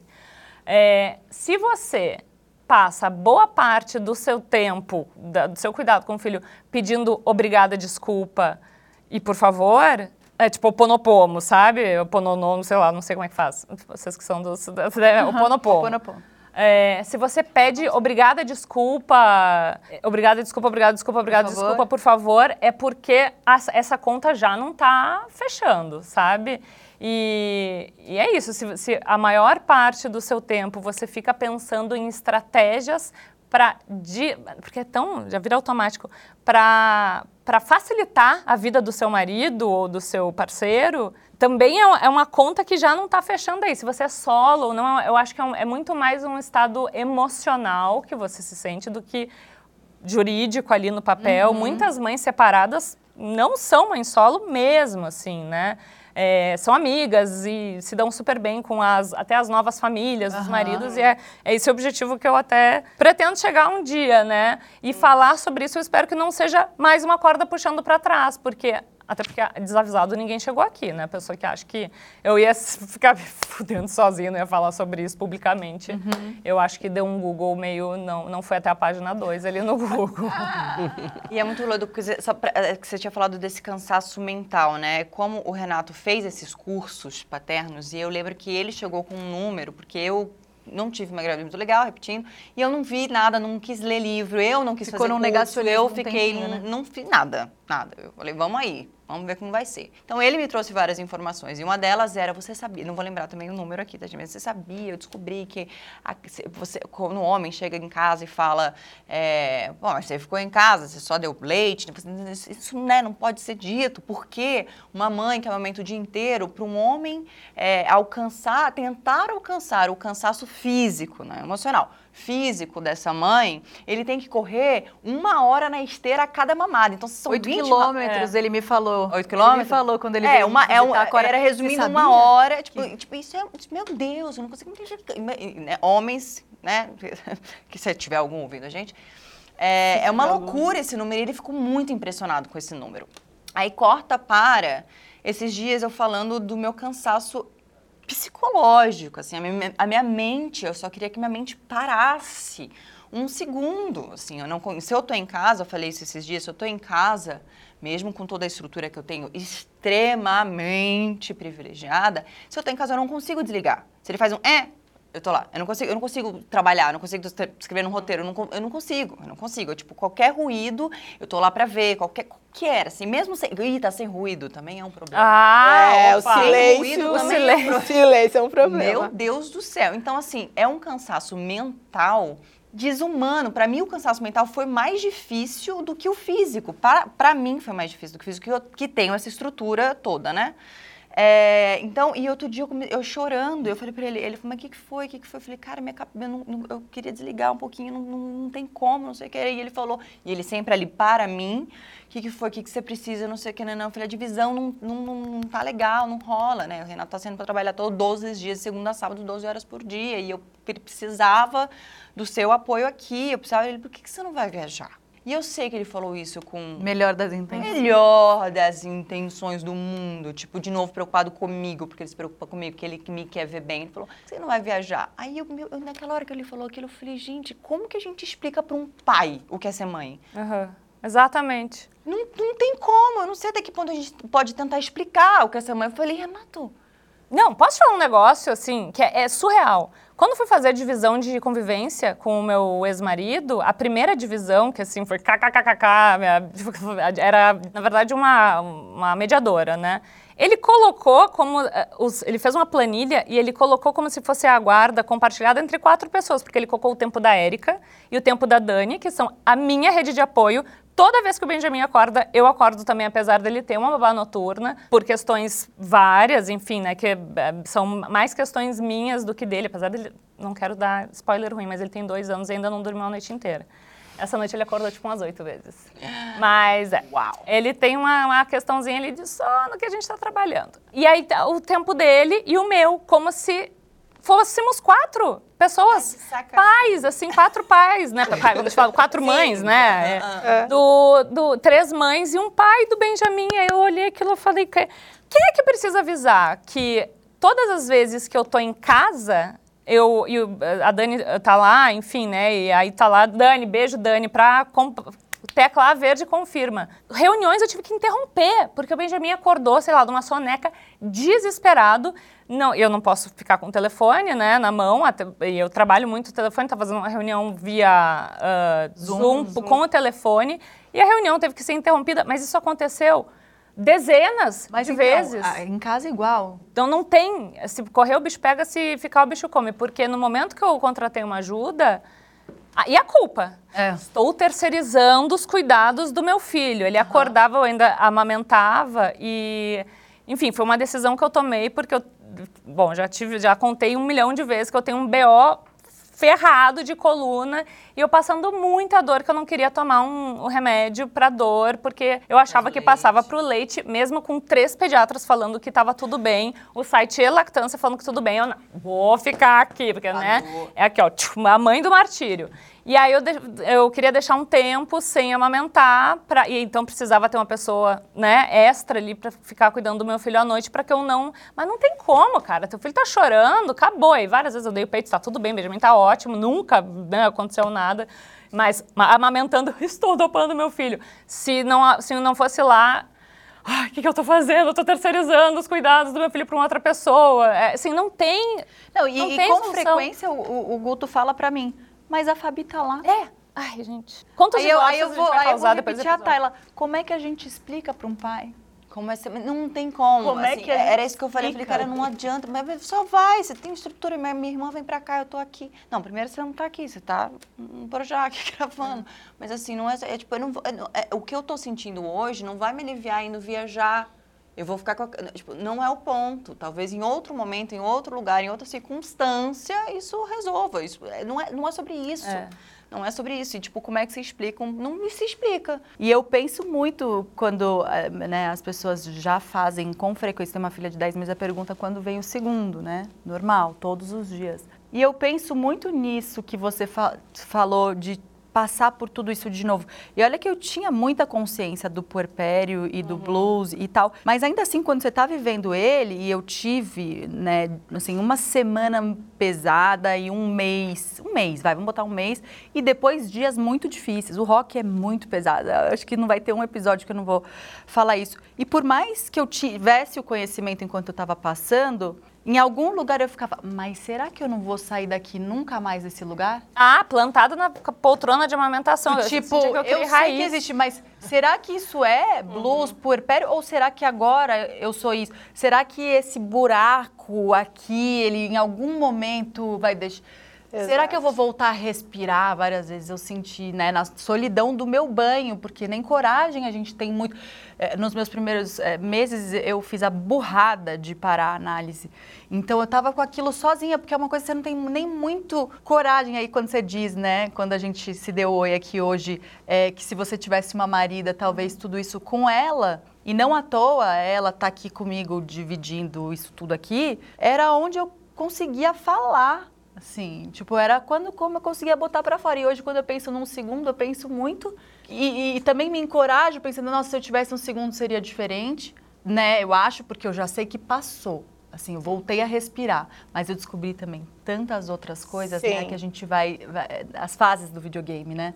É que na verdade não Exato. passa, a gente se Não acostuma. passa, e aí vem é, a e próxima. eu de é, o tô falando aí né, especificamente sim, do daquele- blues, é. né? E ali no, no puerpério, Sim. que uma hora que não tem aquilo, do, né? O tempo do puerpério, aquilo que você falou, né? É Subjetivo totalmente foi um homem que resolveu dar número, botar número, com certeza. Assim como resguardo. Assim como resguardo. Falaremos sobre isso aqui também muito. Não, e assim, é, eu tô namorando agora, e aí essa pergunta do segundo vem bastante também, porque, né, da- nas redes sociais a vida é sempre muito Queria perfeita. até perguntar se com a chegada do namorado, É. se até essa nova presença masculina se te fez ressignificar alguma coisa, assim. se- Não, fez re- ressignificar a minha relação com meu ex-marido para muito pior, mas fez, fez também eu e começar o a pai achou questionar. ruim a relação do, do, do, do, do- do namorado com o filho dele? Não, é, tu, tem, o- tu tá desbloqueada no WhatsApp dele? Porque tu pode perguntar.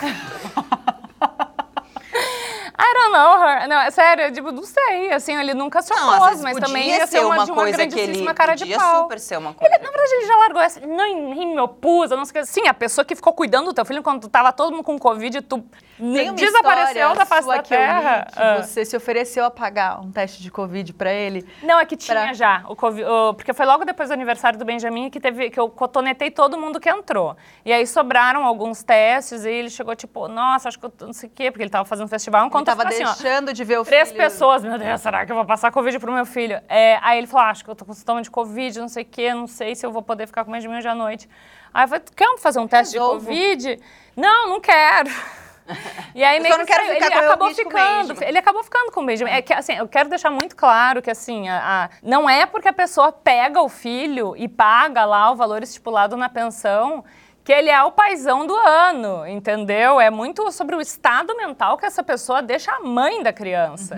E essa mãe precisa ter um mínimo de estabilidade, né, e de não, não entrar em franco colapso mental para conseguir desempenhar ali, principalmente a gente que equilibra 25 pa- pratinhos. Mas a pergunta do segundo filho com o gentil agora é muito engraçado, porque eu fiz um curso chamado. Foi o, único- foi o curso que o meu ex-marido fez, até porque estava online ali, ó, grudei, botei uma bonder na bunda, falei, agora vai assistir. Cola com a Mari Muradas, assim. É O nome do curso é Gentle Birth que é uma preparação para o parto, puerpério e tudo, e o nome do meu namorado é Gentil Nascimento. É o primeiro e o segundo nome, isso eu achei tipo uma coisa muito doida do destino. Ele nunca pensou muito em ser pai e tal, e eu queria muito adotar uma segunda filha. Também tive todo um lance de luto, do que era, ai meu Deus, o XY, aí fui elaborando, e aí depois eu vi que foda-se, né, até porque quando eles tiverem, sei lá, 15, 16 anos, vai ser tão, tipo, sério, mãe? Você se preocupava com isso, né? Eu acho que vai ser cada vez mais fluida essa parada. Assim espero. Mas eu queria muito adotar, adotar, adotar. E aí depois comecei a ver a relação dele com meu filho. Pensei, nossa, esse cara vai ser assim, nossa. E o jeito que ele cuida de mim vai ser um puta pai, né? Já é um, um baita padrasto. Mas aí tem também os lances dele no trabalho dele, assim, que são, não é isso, mas isso é, é, é inadiável, isso é não sei o que. Eu falei assim, será que na hora lá do pega pra capar, eu tava falando com uma amiga minha, se começar a regalar muito o olho e falar, ai meu Deus, puta que eu também já mando fazer É, estágio só durante o dia e É. que não me atrapalhe. Não, mas eu beijo, amo meu namorado, ele é incrível mesmo. E se não fosse por ele, eu acho que eu já teria ido pro espaço. Tem uma parada do lance do trabalho que, de fato, é, é, é uma coisa curiosa pra mim, assim, é uma coisa que eu, é, é do trabalho pro homem, né? Pra mim, trabalho é extremamente importante, fundamental pra absolutamente tudo, né, gente? Assim, é inquestionável. Mas, por exemplo, o meu filho teve um... Com 45 dias, entrou uma, la- tinha uma larva no ouvido dele. Muito louco isso. É muito Essa louco. história é surreal. Essa história é muito. Ele começou a chorar, era época de cólica, chorando, chorando, chorando, chorando, chorando, chorando, cólica, cólica, cólica, não tinha nenhum sintoma, nada, tipo, nada, enfim. E aí, cólica, cólica, dois dias chorando, gritava, ele gritava, ele gritava, ele gritava. No terceiro dia começou a sair o sangue. Aí a gente, eu mostrei pro médico, por vídeo, ele falou, "Ah, vai agora pro otorrinolaringologista. Consegui. Fui correndo, desesperada, tentando falar com o Renato, que estava gravando. Enfim, ele conseguiu uma. Ele estava gravando quando eu parei de 33 semanas, né? Então, o programado era era ele não estar gravando, mas quando eu tivesse 38, 39. Então, ele, ele conseguiram liberar ele no meio de uma mega produção para ficar comigo 15 dias em casa. Enfim. Então, isso tinha acabado. 45 dias, quer dizer, 30 dias depois ele tinha voltado, no auge da novela. E eu ligando pra ele, não sei o que, nanã, tô indo, tá acontecendo isso, tá, nanã, beleza. Aí fui pro otorrino, o otorrino enfiou uma agu- agulhazinha assim da câmera e na hora tem um monstro, né, que a câmera amplia, um alho, o, ouvido todo cortado, rasgado, mastigado, porque o bicho ficou tentando sair de lá, então ele comeu o ouvido inteiro do meu filho. E aí ele tirou na hora e falou, assim, a gente precisa pro hospital agora, cancela a agenda, cancela. Ele ficou tão em pânico, o médico, o médico ficou tão em pânico, ligou no, no, no Viva Voz pro meu médico, tipo, tem um bicho, tem um não sei o que. Os dois médicos ficaram tão em pânico que eu fiquei assim, ó, fria, eu... O que, que precisamos fazer? Tipo assim, parecia que eu tava falando, tipo, esse tapete tá sujo. Os dois médicos em pânico, cancela a agenda, hospital agora, ciru- anestesia geral. Ai, meu Deus. Um neném de 45 dias que nasceu de 45 dias prematuro. Ou seja, ele, era, ele não tinha nascido ainda. E eu, Renato, pede liberação agora. Ele falou, não tem como. Não existe, não tem como. Não existe, não, Não tem como. como. É né? por São isso. mil pessoas. O estúdio, eu só, só tem eu no estúdio. E o pior é que eu, eu entendo a pressão do outro lado lá. Tipo, vai, eh, já tinham me liberado ele com uma coisa que não acontece, essa liberação. Tipo, ele, como que eu vou parar o estúdio inteiro? É por Olha como é importante trabalhar é com uma, mãe. É, uma é, um, é um lugar que, já, tipo assim, meu, meu irmão, eu não ia nem avisar o trabalho. É. Eu, tipo assim, ia avisar do caminho do carro. Eu ia avisar, gente, não consegui voltar pro estúdio, porque meu filho tendo levando uma anestesia geral, um bicho no ouvido dele, pode ter entrado no cérebro dele, ele pode morrer hoje. Tipo assim, é um lugar que você fala, eu, eu não- não consigo explicar. Então, é e muito aí eu louco. consegui a liberação porque eu pedi pro médico, pro meu pediatra, ligar pro filho, que era da produção. Eu falei, cara, Gente, ele tá com medo de sair de batalhar lá. pela liberação do pai. Ela, ela, a mãe, a gente é tão foda, a gente é tão foda pra caralho que ela levando o filho dela pra tomar, não sabia dessa parte, pra tomar uma, eu recebi Não, um ele falou, o, o, o, o meu médico falou, o Renato tá indo, né, pro hospital, não sei o que. Eu falei, cara, não, porque ele tá em pânico que a Globo não vai liberar, não sei o que. Ele quer, vou ligar agora. E o meu pediatra ligou pro filho, não sei o que, que automaticamente, na hora, eles nem questionaram. Eles falaram, Renato, pelo amor de Deus, vai, você tá, vai. É, mas então ele não tentou. Se o pai tivesse tentado, se eles, ele- eles Mas têm esse- medo, eles o têm- lugar que eu queria falar era, era isso do trabalho. O, é, o trabalho é uma santidade para o homem. É um lugar, assim, isso pra mim, é, é óbvio que pode ter exceção, deve ter exceções, mas assim, eu não, eu, de novo, como a gente falou de uma outra coisa, eu falei, não conheço um pai de vídeo de 50 50, eu não conheço, não, não conheço. E a mesma coisa, eu também não conheço um homem que não coloque o trabalho como uma santidade, uma coisa, assim, absolutamente intocável. É, é, é, que É, é e não esse precisa lugar, nem né? ser esse extremo. Olha só, uma parada que aconteceu agora. Fui pro Rio fazer um bate-volta para fazer a chamada do Rock in Rio com todos os apresentadores. Estava lá o Mion, a Didi Wagner, a Laura Vicente, que até dia do meu filho, todo mundo. É, 11 apresentadores. Aí fiquei lá o dia inteiro. Falei, olha, a única coisa que eu preciso voltar para São Paulo hoje ainda, porque amanhã eu não tenho nenhuma rede de apoio. Oi, mãe, só que chama, meu marido tá lá fazendo, não sei o que, que ele tá fazendo, mas não tá na cidade, marido, ó, falho, ex-marido, né, o pai da criança. Beleza, aí comecei a avisar já desde, ó, gente, olha só, acho que não vai dar tempo de eu pegar esse voo, esse voo tá muito cedo, não querem passar por um voo mais tarde? Desde que chegou a passagem. Não, vai dar tempo, vai dar tempo, vai dar tempo. Sim, já estava nos 45 do segundo tempo, a gente não tinha gravado a cena final. A cena que vai, tipo, pro, pra chamada, tá todo mundo dançando. Ápice da chamada. Eu falei, vou perder o voo. Gente, beijo, muito obrigada, não vai dar tempo de dar tchau pra todo mundo, valeu aí. Não, não, não, peraí, mas é muito importante. Então, é, é bem importante que alguém esteja do lado do meu filho também, porque ele tem dois anos, ele não sabe ainda ah, fazer a comida dele, viver e tal. Eu preciso. Tá lá, não tem uma outra, não tem outra opção. Então, ah, dá 10 minutos. Eu falei, beleza, vai me, vai me avisando no caminho se vai rolar ou não, porque queriam mudar minha passagem. Vai me avisando no caminho que eu já vou pegando o táxi. Qualquer coisa eu volto. Qualquer coisa eu volto. Porque é isso, é tipo, eu não tô, eu não tô pedindo, eu tô avisando. Não, pra gente não é negociável. Não né? é, nego- não é é negociável. mas e é- olha que eu não tava nem lugar- doente, era só assim. Não, mas Esse lugar era muito me- importante. Eu queria Claro. muito homens, inclusive. A gente vai ter um dia de homens, né? Teremos um dia de homens, não. Não marcamos ainda não, mas eu podemos marcar, né? enten- Eu, eu juro que eu queria entender. O que, que se passa na cabeça? Como é que esse trabalho pode ter mesmo? Pede esse trabalho, mas não pede teu filho. Pe- Mas pe- pode for- pe- mesmo- Você mandar embora, tá tudo certo. A gente muda pra uma casinha menor, a gente Não, se- e o que mais, Mas, tipo me, assim, o que mais me dá agonia é o nem tentar, e não tô nem falando, né, de- desse caso específico do Renato, mas isso é muito comum. Lá em casa é o tempo inteiro. Tipo, posso agendar um pediatra na data... Ah, não, ainda não consigo. Preciso ver.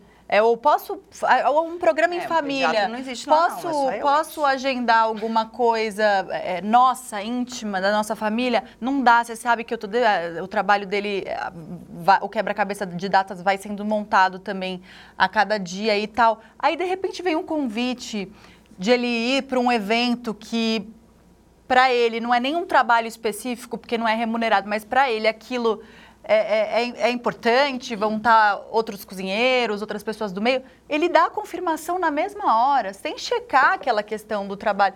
Então, por que que quando a gente precisa, né, de um evento nosso da família, Precisa confirmar. você não, não, não consegue porque não tem importância? Posso dar um. Desculpa, tu estava falando, eu vou dar mais porque eu sou a mãe que vem do futuro, e- mas eu não sou aquelas apocalípticas, não. Mas é, uma, é apenas uma realidade. Vocês começaram a falar sobre maternidade real e de uma forma muito maravilhosa e muito crua.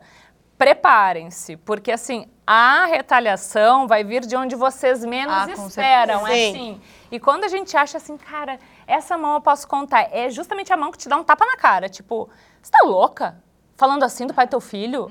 Como assim? Exatamente. É, não, cara, tipo, isso deveria ser falado. Na verdade, você deveria estar per- perguntando o oposto. Nossa, cara, Que importante a gente que importante. isso. Eu É. também, né? Porque eu acho que mexe muito no subjetivo de várias mulheres. Tô falando de mulheres que são mulheres mães também. Mexe muito no. Nossa, ela teve coragem de falar isso, cara. Eu, há oito anos passando por isso, não, não consegui nem verbalizar ainda pro Uhum. pai do meu filho. E elas estão falando publicamente, elas estão virando a manchete sensacionalista, É. botando o casamento, às vezes, muitas vezes, em jogo até, porque não Sim. sei como é que vai bater isso na- no ouvido do dos maridos Uhum. de vocês. Mas é muito julgamento da sociedade. E aí vocês vão até repensar, o cara, será que eu não falei demais? Será que a gente Mas sabe que isso aconteceu comigo, né? Teve várias amigas que se afastaram de mim por isso, que os maridos falavam que eu tava falando coisas demais e que eu tava empoderada demais. Uhum. é empoderada É isso, demais? Exato. Gente, a questão é, cadê o pai, o gene desse menino? Gene, quer dizer, cadê o pai, né? O gene existe, né? Cadê o pai desse, desse menino? Então a gente vai encerrar. Porque tem um voo papo. pra pegar e nada mais importante que isso. um voo pra pegar e eu não negocio esse meu tempo, entendeu? Essa minha volta pro meu nenenzinho. Queria agradecer a presença de vocês, Obrigada. mulheres mães. Muito maravilhosas. obrigada, maravilhosas Foi muito demais. incrível ter Vocês vocês devem estar cansadas de receber, né? Os parabéns. Ouvi que guerreiras. Guerreira, não, não Ah, quero guerreira. Xena, Não. princesa exausta.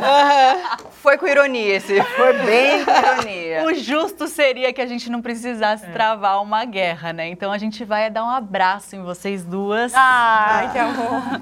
Uh, meu Deus. E às vezes eu falo muito obrigada pelo convite, amei demais. Obrigada. Gente, derrubei Obrigada, viu? Obrigada pelo convite. Vocês são Nossa. Muito foda. Muito obrigada pelo convite. E você que acompanha o Mil e Uma Treta, segue a gente em todas as plataformas. Em curte, compartilha, manda seu recado. Um beijo, até a próxima. Beijo!